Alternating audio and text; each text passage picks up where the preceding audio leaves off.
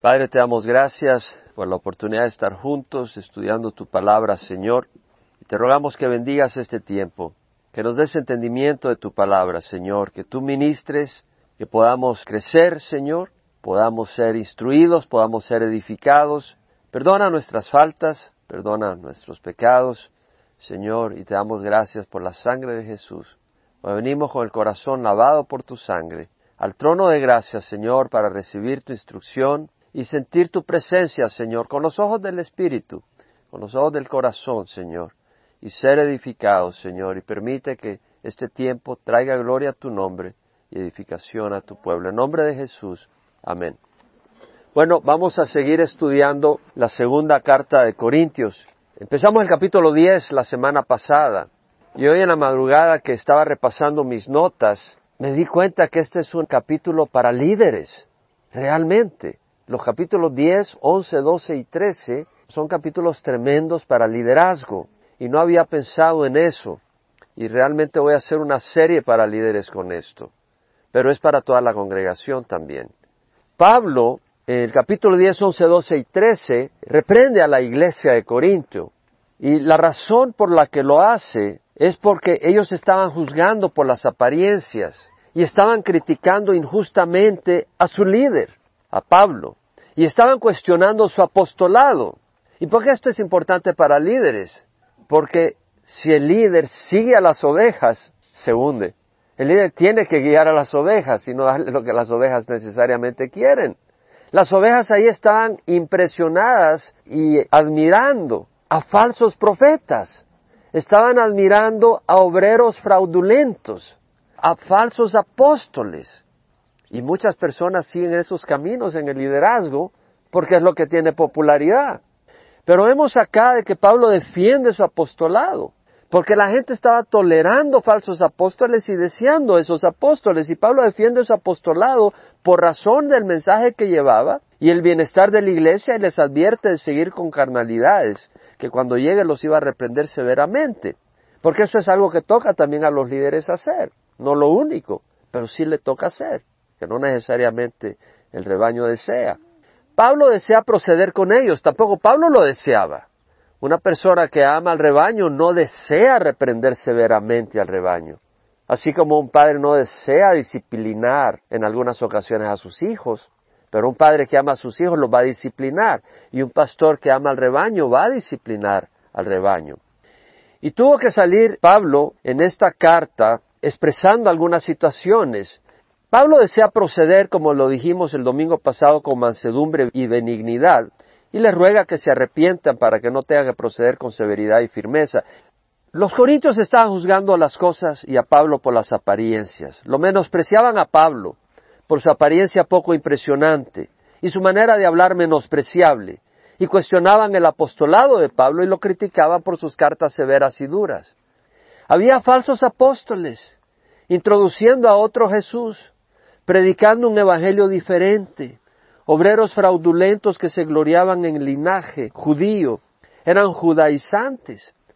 Los judaizantes se gloriaban que eran judíos en contraste de los griegos y de los no judíos y se consideraban superiores y demandaban de que había que circuncidarse para ser aceptados y ser cristianos y ser salvos. Y vemos acá de que estaban introduciendo a otro Jesús predicando un evangelio diferente obreros fraudulentos que se gloriaban en las apariencias, en la oratoria, y se aprovechaban financieramente de los creyentes. En su trato y exigencias golpeaban figurativamente a los creyentes. Los explotaban, les sacaban el dinero, no quiere decir, como dijimos el domingo pasado, que el siervo, el obrero no es digno de su salario, pero esta gente estaba por dinero, muchos de ellos. Y abusaban al rebaño. Estos líderes que estaban confundiendo a la gente, estos falsos apóstoles, falsos profetas, hacían que despreciaran a Pablo y desviaban a muchos de la devoción y de la pureza de la dedicación a Jesús. ¿Cuántas personas están dedicados ya no a Jesús, sino a otras personas? Religiones, personas religiosas, al Papa, María. O sea, no una devoción a Cristo, cristocéntrica. Pablo les advierte además de su comportamiento carnal e inmoral que lo reprendería. Entonces empezamos a ver el capítulo 10, versículo 1, vamos a leerlo de nuevo donde Pablo dice, yo mismo Pablo ruego por la mansedumbre es decir, por la suavidad, por la gentileza, por la amabilidad, la paciencia, no era arrogante, y la benignidad de Cristo, yo que soy humilde cuando estoy delante de vosotros, pero osado para con vosotros cuando estoy ausente. Os ruego que cuando esté presente no tenga que ser osado con la confianza con que me propongo proceder resueltamente contra algunos que nos consideran como que si anduviéramos según la carne. Pablo ruega que cuando él esté presente, Pablo estaba en Macedonia, iba camino a Corinto, cuando llegara, él no quería ser osado, es decir, no quería ser resuelto, no quería ser determinado y firme, procediendo contra algunos que se consideraban como que si anduviéramos según la carne. Ellos estaban confundiendo la iglesia de Corintio, la mansedumbre de Pablo con debilidad. Es decir, veían a Pablo como una persona mansa, una persona suave, una persona, según ellos, débil. Pero nuestro Señor Jesucristo fue manso y no era nada de débil. Nuestro Señor Jesucristo era tierno, era cariñoso. El liderazgo de nuestro Señor Jesucristo era muy distinto que el liderazgo del mundo.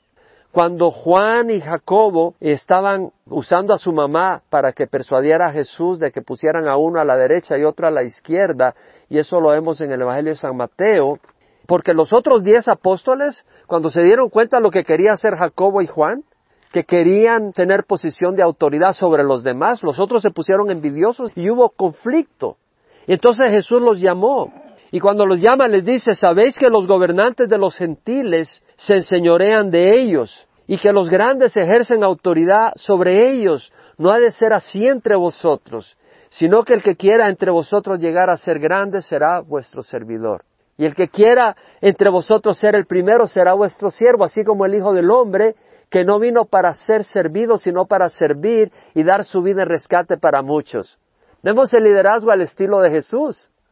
Vino a servir, no vino a ser servido, que es muy distinto a lo que vemos muchas veces en la televisión o en algunas iglesias, y espero que nuestra congregación no sea así, que los líderes venimos a servir. Y eso es lo que venimos a hacer. Estamos en el liderazgo no para ser servido. Ser líder no es fácil, porque es de sacrificio y lo vas a hacer, si es al estilo de Jesús, por amor. Como dijo Pablo, el amor de Cristo nos apremia. Habiendo llegado a una conclusión que uno murió por todos, por consiguiente todos murieron, y por todos murió. Para los que vivan, no vivan para sí, sino para aquel que murió y resucitó por ellos. Entonces cuando servimos lo hacemos por amor a quién? A Jesucristo. Entonces vemos la diferencia. Entonces, la iglesia de Corinto estaba malinterpretando la humildad y la sencillez de Pablo en el servicio. ¿Y quién mejor del estilo de servir que nuestro Señor Jesucristo? Que eran los pasos que estaba siguiendo Pablo. En Isaías 42, 1 al 4, el profeta profetiza cómo iba a ser nuestro Señor Jesucristo, que efectivamente lo mostró. Y decía, he aquí mi siervo a quien yo sostengo. Está profetizando Isaías, es Dios quien está hablando a través de Isaías y dice, he aquí mi siervo a quien yo sostengo, mi escogido, en quien mi alma se complace, he puesto mi espíritu sobre él.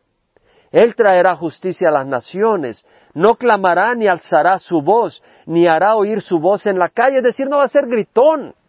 Hoy en día vemos personas religiosas que son los grandes gritos y su poder está en los gritos, pero no está en el contenido. Entonces vemos que dice, no clamará ni alzará su voz, ni hará oír su voz en la calle, no quebrará la caña cascada, es decir, la ramita quebradiza, no la terminará de romper, ni apagará el pabilo mortecino, es la mecha humeante, no la va a terminar de apagar, sino que la va a avivar. Porque el Señor vino a avivarnos, no a apagarnos. Con fidelidad traerá justicia, no se desanimará ni desfallecerá, hasta que haya establecido en la tierra la justicia y su ley esperará en las costas. Entonces vemos acá que el profeta, hablando del Señor Jesucristo, dice, he aquí mi siervo. Pablo fue un ejemplo que siguió el ejemplo de nuestro Señor Jesucristo. Entonces, en liderazgo, y nosotros debemos ser siervos, venimos a servir. A quien yo sostengo, ¿qué nos dice ahí? Jesucristo tuvo que ser sostenido por el Padre. ¿Qué nos dice Filipenses? Habla de la mansedumbre y la dependencia de Jesús. Jesús dependió del Padre. Cuando dice Filipenses, Pablo escribe en Filipenses 2, hay en vosotros esta actitud que hubo en Cristo Jesús, el cual, aunque existía en forma de Dios, no consideró el ser igual a Dios algo que aferrarse, sino que se vació, se despojó a sí mismo y se hizo hombre, se hizo siervo, haciéndose semejante a los hombres, y hallándose en forma de hombre se hizo obediente, obediente hasta la muerte. Se humilló a sí mismo y se hizo obediente hasta la muerte. Por lo cual Dios, el Padre, lo exaltó y, le dio nombre que está sobre todo nombre, para que al nombre de Jesús se doble toda rodilla. Entonces vemos de que Jesús, siendo igual a Dios, porque es Dios, el Hijo de Dios, no consideró el, el ser igual a Dios algo que aferrarse, sino que se despojó a sí mismo y se hizo hombre. Entonces vemos de que Jesús se hizo dependiente, totalmente dependiente, se hizo un siervo totalmente dependiente del Padre. Toda obra que hizo Jesús la hizo en el poder del Espíritu Santo. Es decir, Él por su propia cuenta se había despojado de todo poder. Y toda obra la tuvo que hacer dependiendo del Espíritu Santo. Es decir, Jesús tuvo que depender de Dios, tuvo que depender del Padre. Vemos una humildad, no una arrogancia. Entonces vemos el liderazgo que nos mostró nuestro Señor Jesucristo. Y ese es el liderazgo que estaba mostrando Pablo y que la iglesia en Corinto estaba fallando de reconocer y estaba viendo eso como debilidad. Estaban equivocados. El poder no era de acuerdo a la carne, no era de acuerdo a la apariencia, no era de acuerdo a los gritos, era de acuerdo a la humildad. Porque cuando hay humildad, el poder que se manifiesta es el poder de Dios. Cuando hay arrogancia, el poder que se manifiesta es el poder de la carne. ¿Y qué poder es más poderoso? Es el poder de Dios. Entonces vemos acá Pablo estar reprendiendo. Y luego dice en el versículo 3, pues aunque andamos en la carne, no luchamos según la carne. Es una lucha, es una batalla. Ya hablamos de que la palabra luchar en el griego quiere decir una guerra. No guerreamos, según la carne, porque las armas de nuestra contienda, y la contienda, la palabra contienda en el griego es una campaña militar, estamos en una guerra. Dice, las armas de nuestra contienda no son carnales, sino poderosas en Dios para la destrucción de fortaleza. Es una guerra. Y el enemigo se ha atrincherado en nuestras ciudades, lo vimos la semana pasada, en nuestras colonias, en nuestras vidas y familias, y se ha fortalecido en su cuartel, de donde sigue combatiendo buscando tomar todo nuestro territorio, pero Dios no nos ha abandonado en nuestra batalla, dijimos. Nos ha dado herramientas, armas poderosas que son la oración, la fe, la palabra de Dios, el amor de los hermanos y el caminar en rectitud. Porque si caminamos en pecado le hemos abierto un espacio al enemigo y él va a poner el pie ahí. Y lo pone no solo para ver si está caliente la agüita o si está fría, lo pone para sembrarse y para seguir tomando territorio. Pero nosotros tenemos esas armas y tenemos a Jesucristo. Como dijo Juan, escribiendo en su primera epístola, mayor es el que está en vosotros que el que está en el mundo. No dice mayor eres tú que el que está en el mundo. Nosotros no somos mayores que el que está en el mundo en poder. Satanás tiene mayor poder que nosotros en la carne. Pero es Dios en nosotros que tiene más poder contra Satanás. Entonces, si nosotros tenemos al Señor, tenemos victoria contra el enemigo. Si Dios por nosotros, ¿quién contra nosotros? dijo Pablo. Y en 2 Corintios, lo leímos en el capítulo 2, Pablo dijo, gracias a Dios que en Cristo siempre nos lleva en triunfo.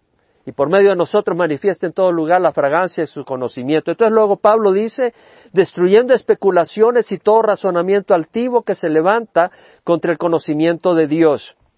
Es decir, Pablo dice, nuestra batalla es espiritual y no es con las armas de la carne, sino en el espíritu.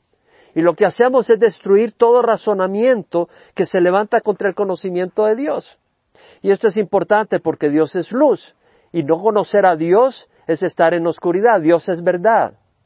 Y no conocer a Dios es estar en el engaño, en la mentira. Dios es paz. No conocer a Dios es no conocer paz. Dios es justicia. No conocer a Dios es estar en injusticia. Dios es vida. No conocer a Dios es muerte. Y por eso Pablo dice, destruyendo especulación y todo razonamiento que se levanta contra el conocimiento de Dios, y conocemos a Dios a través de su palabra, y poniendo todo pensamiento en cautiverio a la obediencia de Cristo. O sea, todo pensamiento tiene que encajar con Jesucristo. Y si ese pensamiento no encaja con Jesucristo, lo desechamos. Eso es lo que está enseñando Pablo. Esa es la batalla. Y seguimos ahora en el versículo 7. Lo que acabamos de decir es un repaso del domingo pasado, pero es un repaso importante. Entonces, el versículo 7, Pablo dice, vosotros veis las cosas según la apariencia exterior. Si alguno tiene confianza en sí mismo de que es de Cristo, considere esto dentro de sí otra vez, que así como Él es de Cristo, también lo somos nosotros. O sea, Pablo está defendiendo el mismo hecho que él habla de parte de Cristo, que Él es de Cristo. Algún tiempo lo habían considerado como era de Cristo, porque él fue el que fundó la iglesia de Corinto en el segundo viaje misionero donde estuvo 18 años ministrando. Pero ahora esa iglesia de Corinto se había desviado totalmente. Aquí en el versículo 7 vemos que el mismo Pablo le dice, ustedes ven las cosas según la apariencia exterior, y ya voy a elaborar más sobre eso, porque es importante. Pero quiero volver a recordar el ambiente que había en la iglesia de Corinto, la iglesia que había fundado Pablo. En el versículo 10 veremos que dice, las cartas son severas y duras. Estaban criticando a Pablo por sus cartas. Ya vimos en el versículo 1 que decían, él es humilde cuando está delante, pero cuando está lejos es ahí cuando es fuerte. Estaban criticándole de una doble personalidad, que Pablo era humilde y sencillo en presencia, pero cuando estaba afuera entonces ahí se envalentaba. Y Pablo dice, no, yo no tengo doble personalidad, vamos a hablar más sobre eso. Pero luego en el versículo 3 del capítulo 11, lo vimos el domingo pasado, Pablo dice, así como la serpiente con su astucia engañó a Eva, me temo que vuestras mentes sean desviadas de la sencillez y pureza de la devoción a Cristo, porque si alguno viene y predica a otro Jesús, a quien no hemos predicado, o recibís un espíritu diferente que no habéis recibido, o aceptáis un evangelio distinto que no habéis aceptado, bien lo toleráis. La iglesia de Corinto estaba aceptando un Cristo distinto, un evangelio distinto y un espíritu distinto. Es importante recordar esto, porque vemos muchas actividades en la televisión y en iglesias donde hay un movimiento espiritual, pero me pregunto si siempre es el Espíritu de Dios o no. A veces no es el Espíritu de Dios. Y en la iglesia de Corinto habían mensajeros que traían otro espíritu y lo estaban tolerando y estaban confundidos. En el capítulo 11, en el versículo 6, Pablo dice, aunque yo sea torpe en el hablar, no lo soy en el conocimiento. Estaban considerando a Pablo torpe al hablar, porque no tenía elocuencia. Pero Pablo hablaba la palabra de Dios. En el versículo 13 Pablo dice, son falsos profetas, falsos apóstoles, obreros fraudulentos, se disfrazan como apóstoles de Cristo y no es de extrañar, pues aún Satanás se disfraza como ángel de luz. Más adelante Pablo dice, con gusto toleráis a los insensatos, os toleráis si alguno se esclaviza, si alguno os devora, si alguno se aprovecha de vosotros, si alguno se exalta a sí mismo, si alguno os golpea en el rostro. Es decir, lo volvemos a decir, hay iglesias donde prácticamente te dominan, te controlan y te abusan. Pablo acá está criticando eso. En el versículo 11 del capítulo 12, Pablo dice, me he vuelto insensato, me obligaste a ello, pues yo debería haber sido encomiado por vosotros, porque en ningún sentido fue inferior a los más eminentes apóstoles. O sea, estaban despreciando a Pablo y lo decían, no, este no se compara con los demás apóstoles. En vez de reconocer a Pablo, lo estaban despreciando. Versículo 7, vosotros veis las cosas según la apariencia exterior. Y esa es la tendencia natural que tenemos todos nosotros en la carne. Ver las cosas por la apariencia exterior. Pero si somos espirituales, ya no debemos de ver las cosas por la apariencia exterior. En Primera de Samuel, capítulo 16, versículo 6 al 7, tenemos cuando Samuel el profeta va a la casa de Isaí para ungir al que iba a ser nuevo rey de Israel porque Dios ya había descartado a Saúl. Saúl había sido descalificado por su arrogancia y por su desobediencia. Y el Señor manda a Samuel a la casa de Isaí a ungir al que iba a ser rey de Israel, uno de los hijos de Isaí. Y viene Isaí y primero trae a su hijo mayor, a Eliab, impresionante, alto, bien parecido.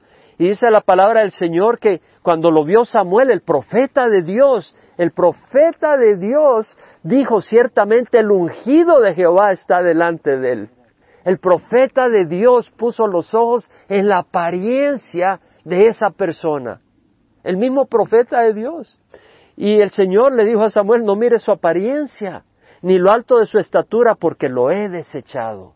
Porque Dios ve no como el hombre ve, porque el hombre mira la apariencia externa, pero Dios mira el corazón. Entonces vemos acá de que aún siervos de Dios podemos confundirnos por las apariencias.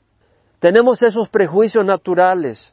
En algunos lugares, si la persona es alta, piel blanca, ojos azules, viene con un traje todo bien planchado y con un lenguaje elocuente y una predicación, puede que no tenga contenido, que sea como truenos, pero sin lluvia, ¿no? Y dice, qué predicador más ungido, pero no te hace nada al corazón.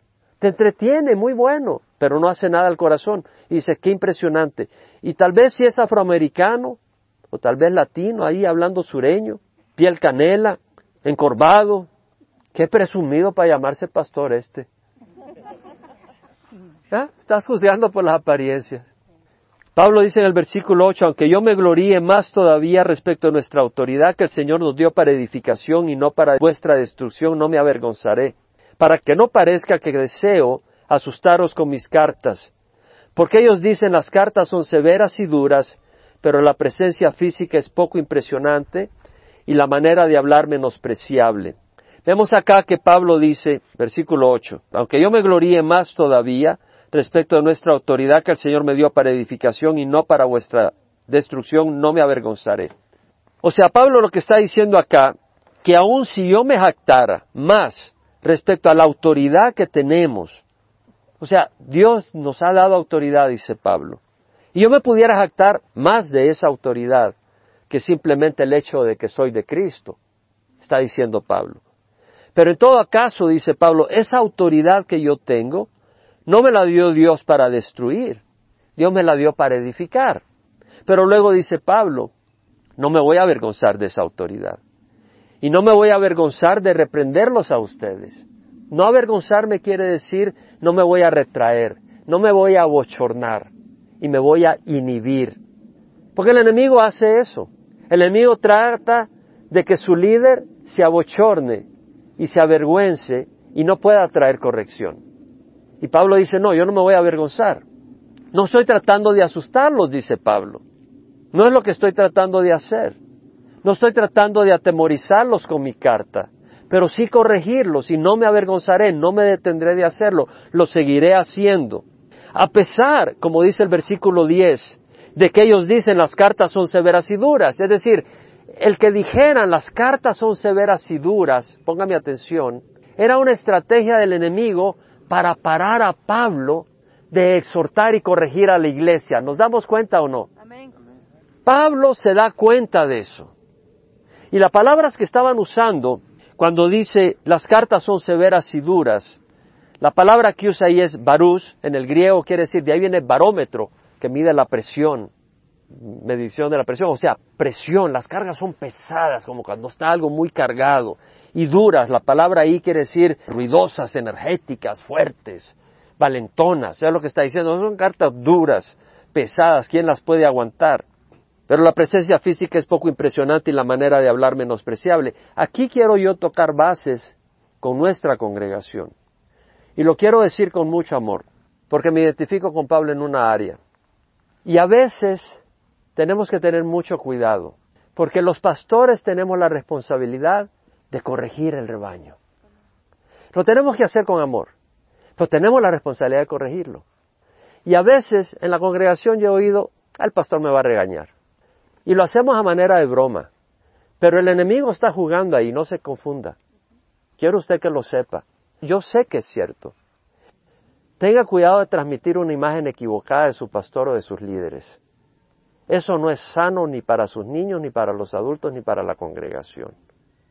Y cuando usted es un adulto, y algunos lo han dicho a manera de broma, y sabe que todos nosotros podemos ser confundidos en un momento u otro. Pero tengamos cuidado de no entrar en una situación donde estamos tratando de decirle al pastor, ¿sabe qué, pastor? Usted a mí no me corrija. Y lo decimos de una manera muy cariñosa. Ya no me regañe, pastor. Porque la palabra del Señor nos lo dice en 2 Timoteo 3:16. Toda palabra, toda escritura es inspirada por Dios y es útil para enseñar, para reprender, para corregir, para instruir en justicia, a fin de que el hombre de Dios sea perfecto, equipado para toda buena obra. Y la palabra del Señor nos dice que la palabra es usada para reprender, para corregir. Y nosotros tenemos que tener un corazón disponible y abierto a la corrección. Y no podemos cerrarnos a la corrección, a menos que no queramos madurar. O sea, queremos ver que las personas crezcan y, el mismo pastor y los líderes estamos creciendo, todos estamos creciendo y madurando. Pero lo que queremos ver es no ver simplemente un grupo de personas que recibieron al Señor pero son indisciplinadas. Queremos ver personas que estamos madurando y creciendo en el amor y en la madurez del Señor. Entonces es necesario. Tenemos que tener cuidado, sigo pasando en el tema.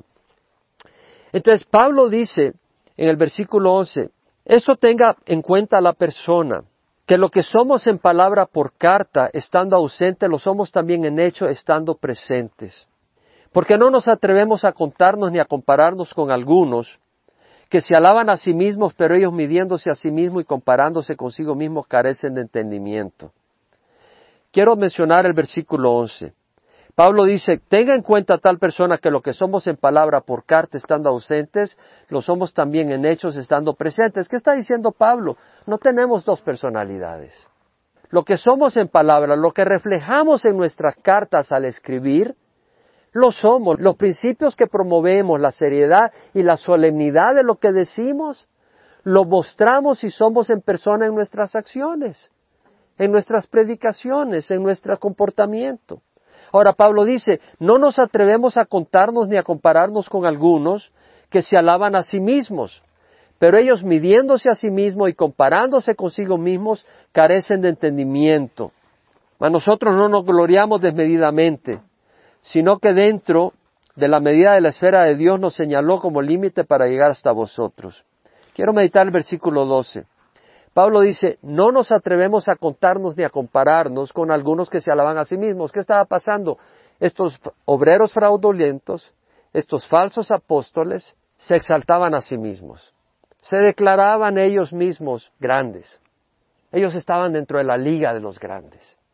Ellos se consideraban grandes personas. Pablo dijo que era el menor de los apóstoles. Pablo se consideraba como el más pequeño de todos los santos en el reino de los cielos. Pablo tenía una actitud humilde no se comparaba unos con otros, pero estos falsos apóstoles se alababan a sí mismos. Bueno, creo que aquí hay una enseñanza para nosotros, hermanos. Pongamos atención. Uno, no nos comparemos unos a otros. El que lo hace no tiene entendimiento. En Jeremías leemos el corazón, ¿qué es? Es engañoso. Más engañoso que todo es el corazón y sin remedio. ¿Quién lo comprenderá?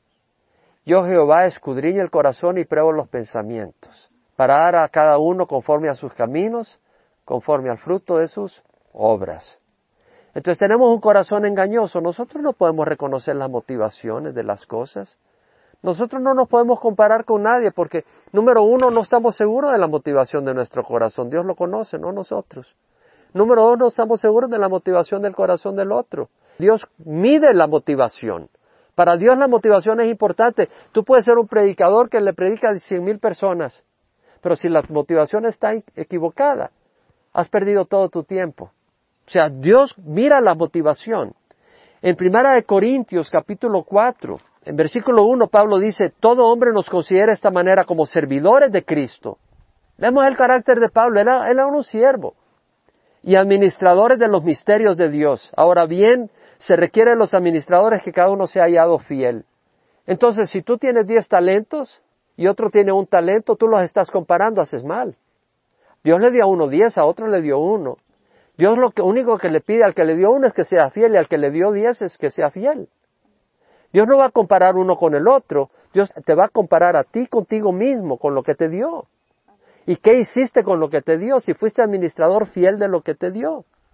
Entonces vemos que eso es importantísimo. Y Pablo dice, en cuanto a mí es de poca importancia que yo sea juzgado por vosotros. ¿Quiénes somos nosotros para comparar un siervo con otro? ¿Tú crees que puedes comparar a Billy Graham con un siervo humilde que tal vez no tiene un ministerio grande en nuestra congregación? Yo no lo haría, porque tal vez el siervo humilde de nuestra congregación va a tener un puesto más alto en el cielo que Billy Graham. Y no me digas, pastor, ¿y usted quién es? Yo no te estoy diciendo que va a ser así, pero yo te estoy diciendo que yo no puedo comparar a nadie. El Señor sabe los corazones y Pablo dice, En cuanto a mí es de poca importancia que yo sea juzgado por vosotros o por cualquier tribunal humano. Ten cuidado cuando tú empiezas a bailar a la música que te toca a alguien. Busca la aprobación del Señor. No estés buscando la aprobación de los hombres. Y Pablo dice, es de poca importancia que yo sea juzgado por vosotros o cualquier tribunal humano. De hecho, ni aun yo me juzgo a mí mismo.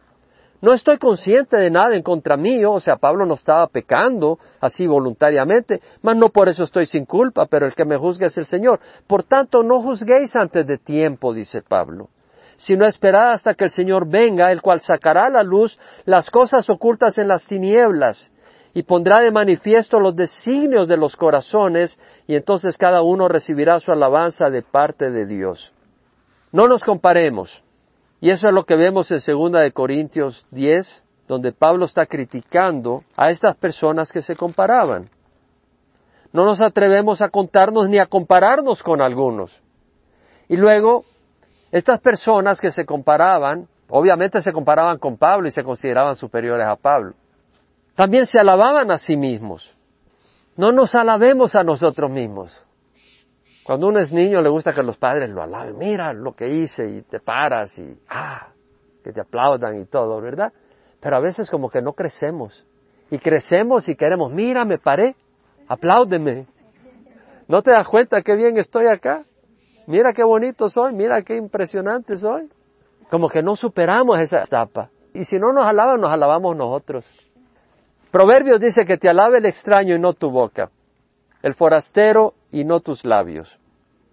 Proverbio 25, 27 dice, no es bueno comer mucha miel ni el buscar la propia gloria es gloria. ¿Qué gloria vamos a buscar? La del Señor. Juan 7, 17, 18, Jesús dijo, si alguno quiere hacer su voluntad, sabrá si mi enseñanza es de Dios o si hablo de mí mismo. O sea, si hablo de mi propia cuenta. El que habla de sí mismo busca su propia gloria, dice. Pero el que busca la gloria del que le envió, ese es verdadero y no hay injusticia en él. Si tú buscas la gloria de Jesucristo, tú eres verdadero y no hay injusticia en ti. Pero si buscas tu propia gloria, eres injusto y no eres verdadero, es falso. Isaías 42.8 dice, yo soy Jehová, ese es mi nombre, mi gloria a otro no la haré, ni en mi alabanza a imágenes talladas. Punto final, no debemos de alabarnos a nosotros. ¿Podemos decir amén?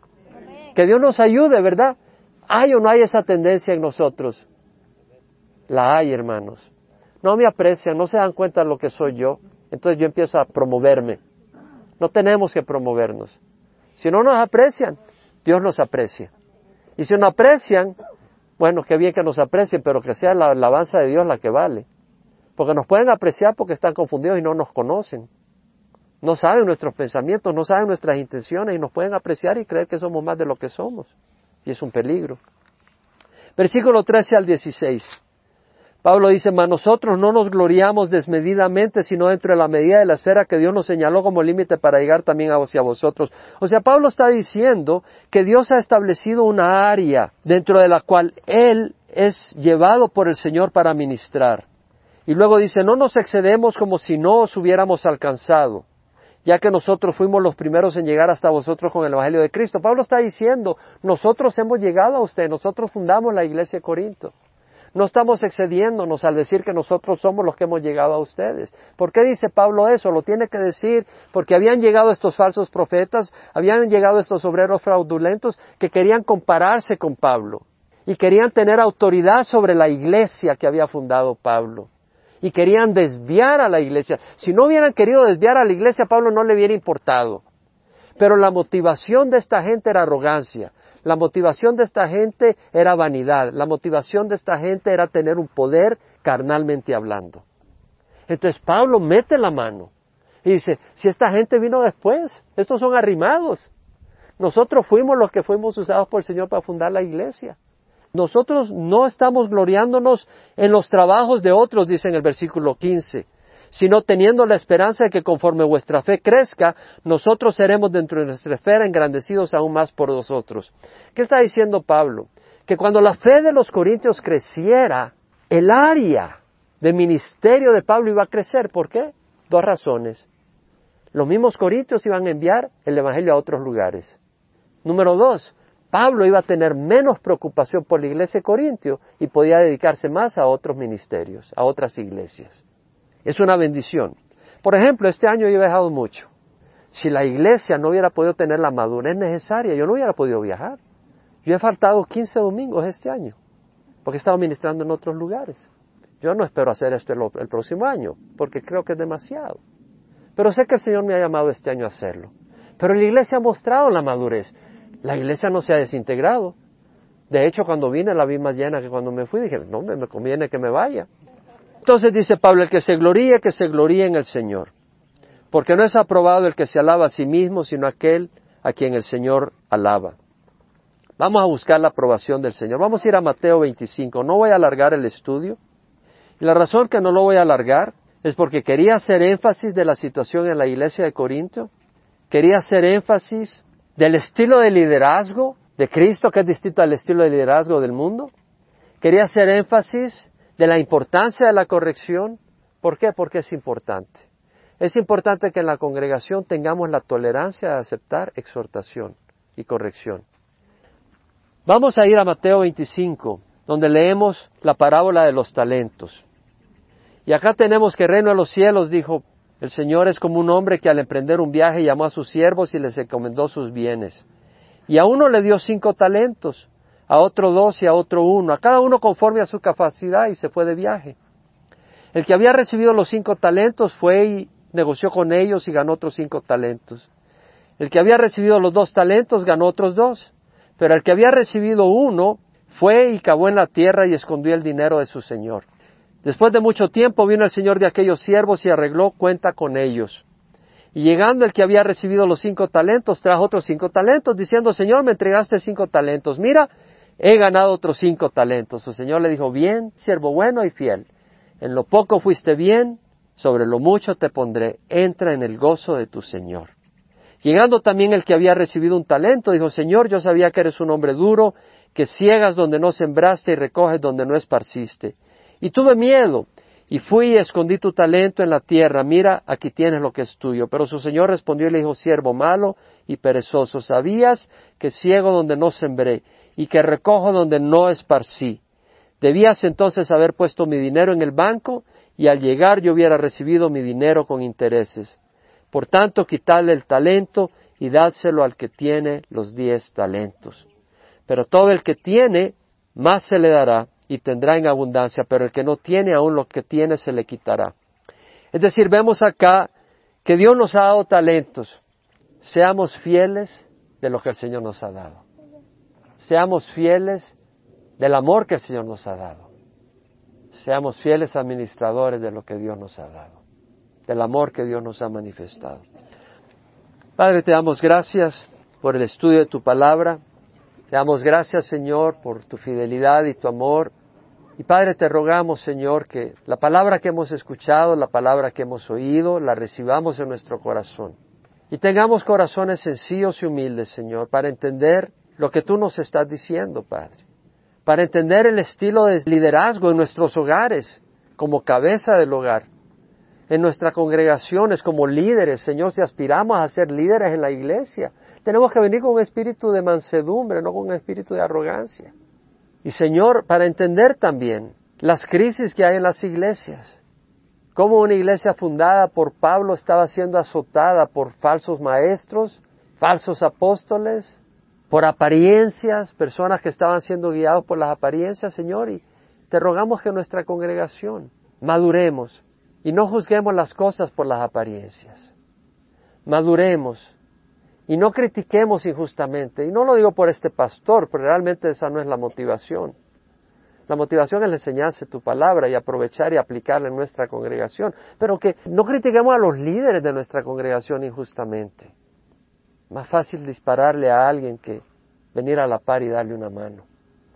Ayúdanos, Señor, a ser sabios y fieles como congregación, a apreciar a nuestros líderes, a amar a nuestros líderes, a orar por nuestros líderes Señor, y ayuda y da a nuestra congregación líderes dignos, siervos tuyos, Padre. Ayúdame a mí a ser un siervo digno tuyo, Señor. Y abre nuestros ojos y danos la gracia para aceptar nuestros errores y para poder corregirlos y caminar en rectitud y en una manera que te agrada y te honra tu nombre. En nombre de Jesús. Amén y amén.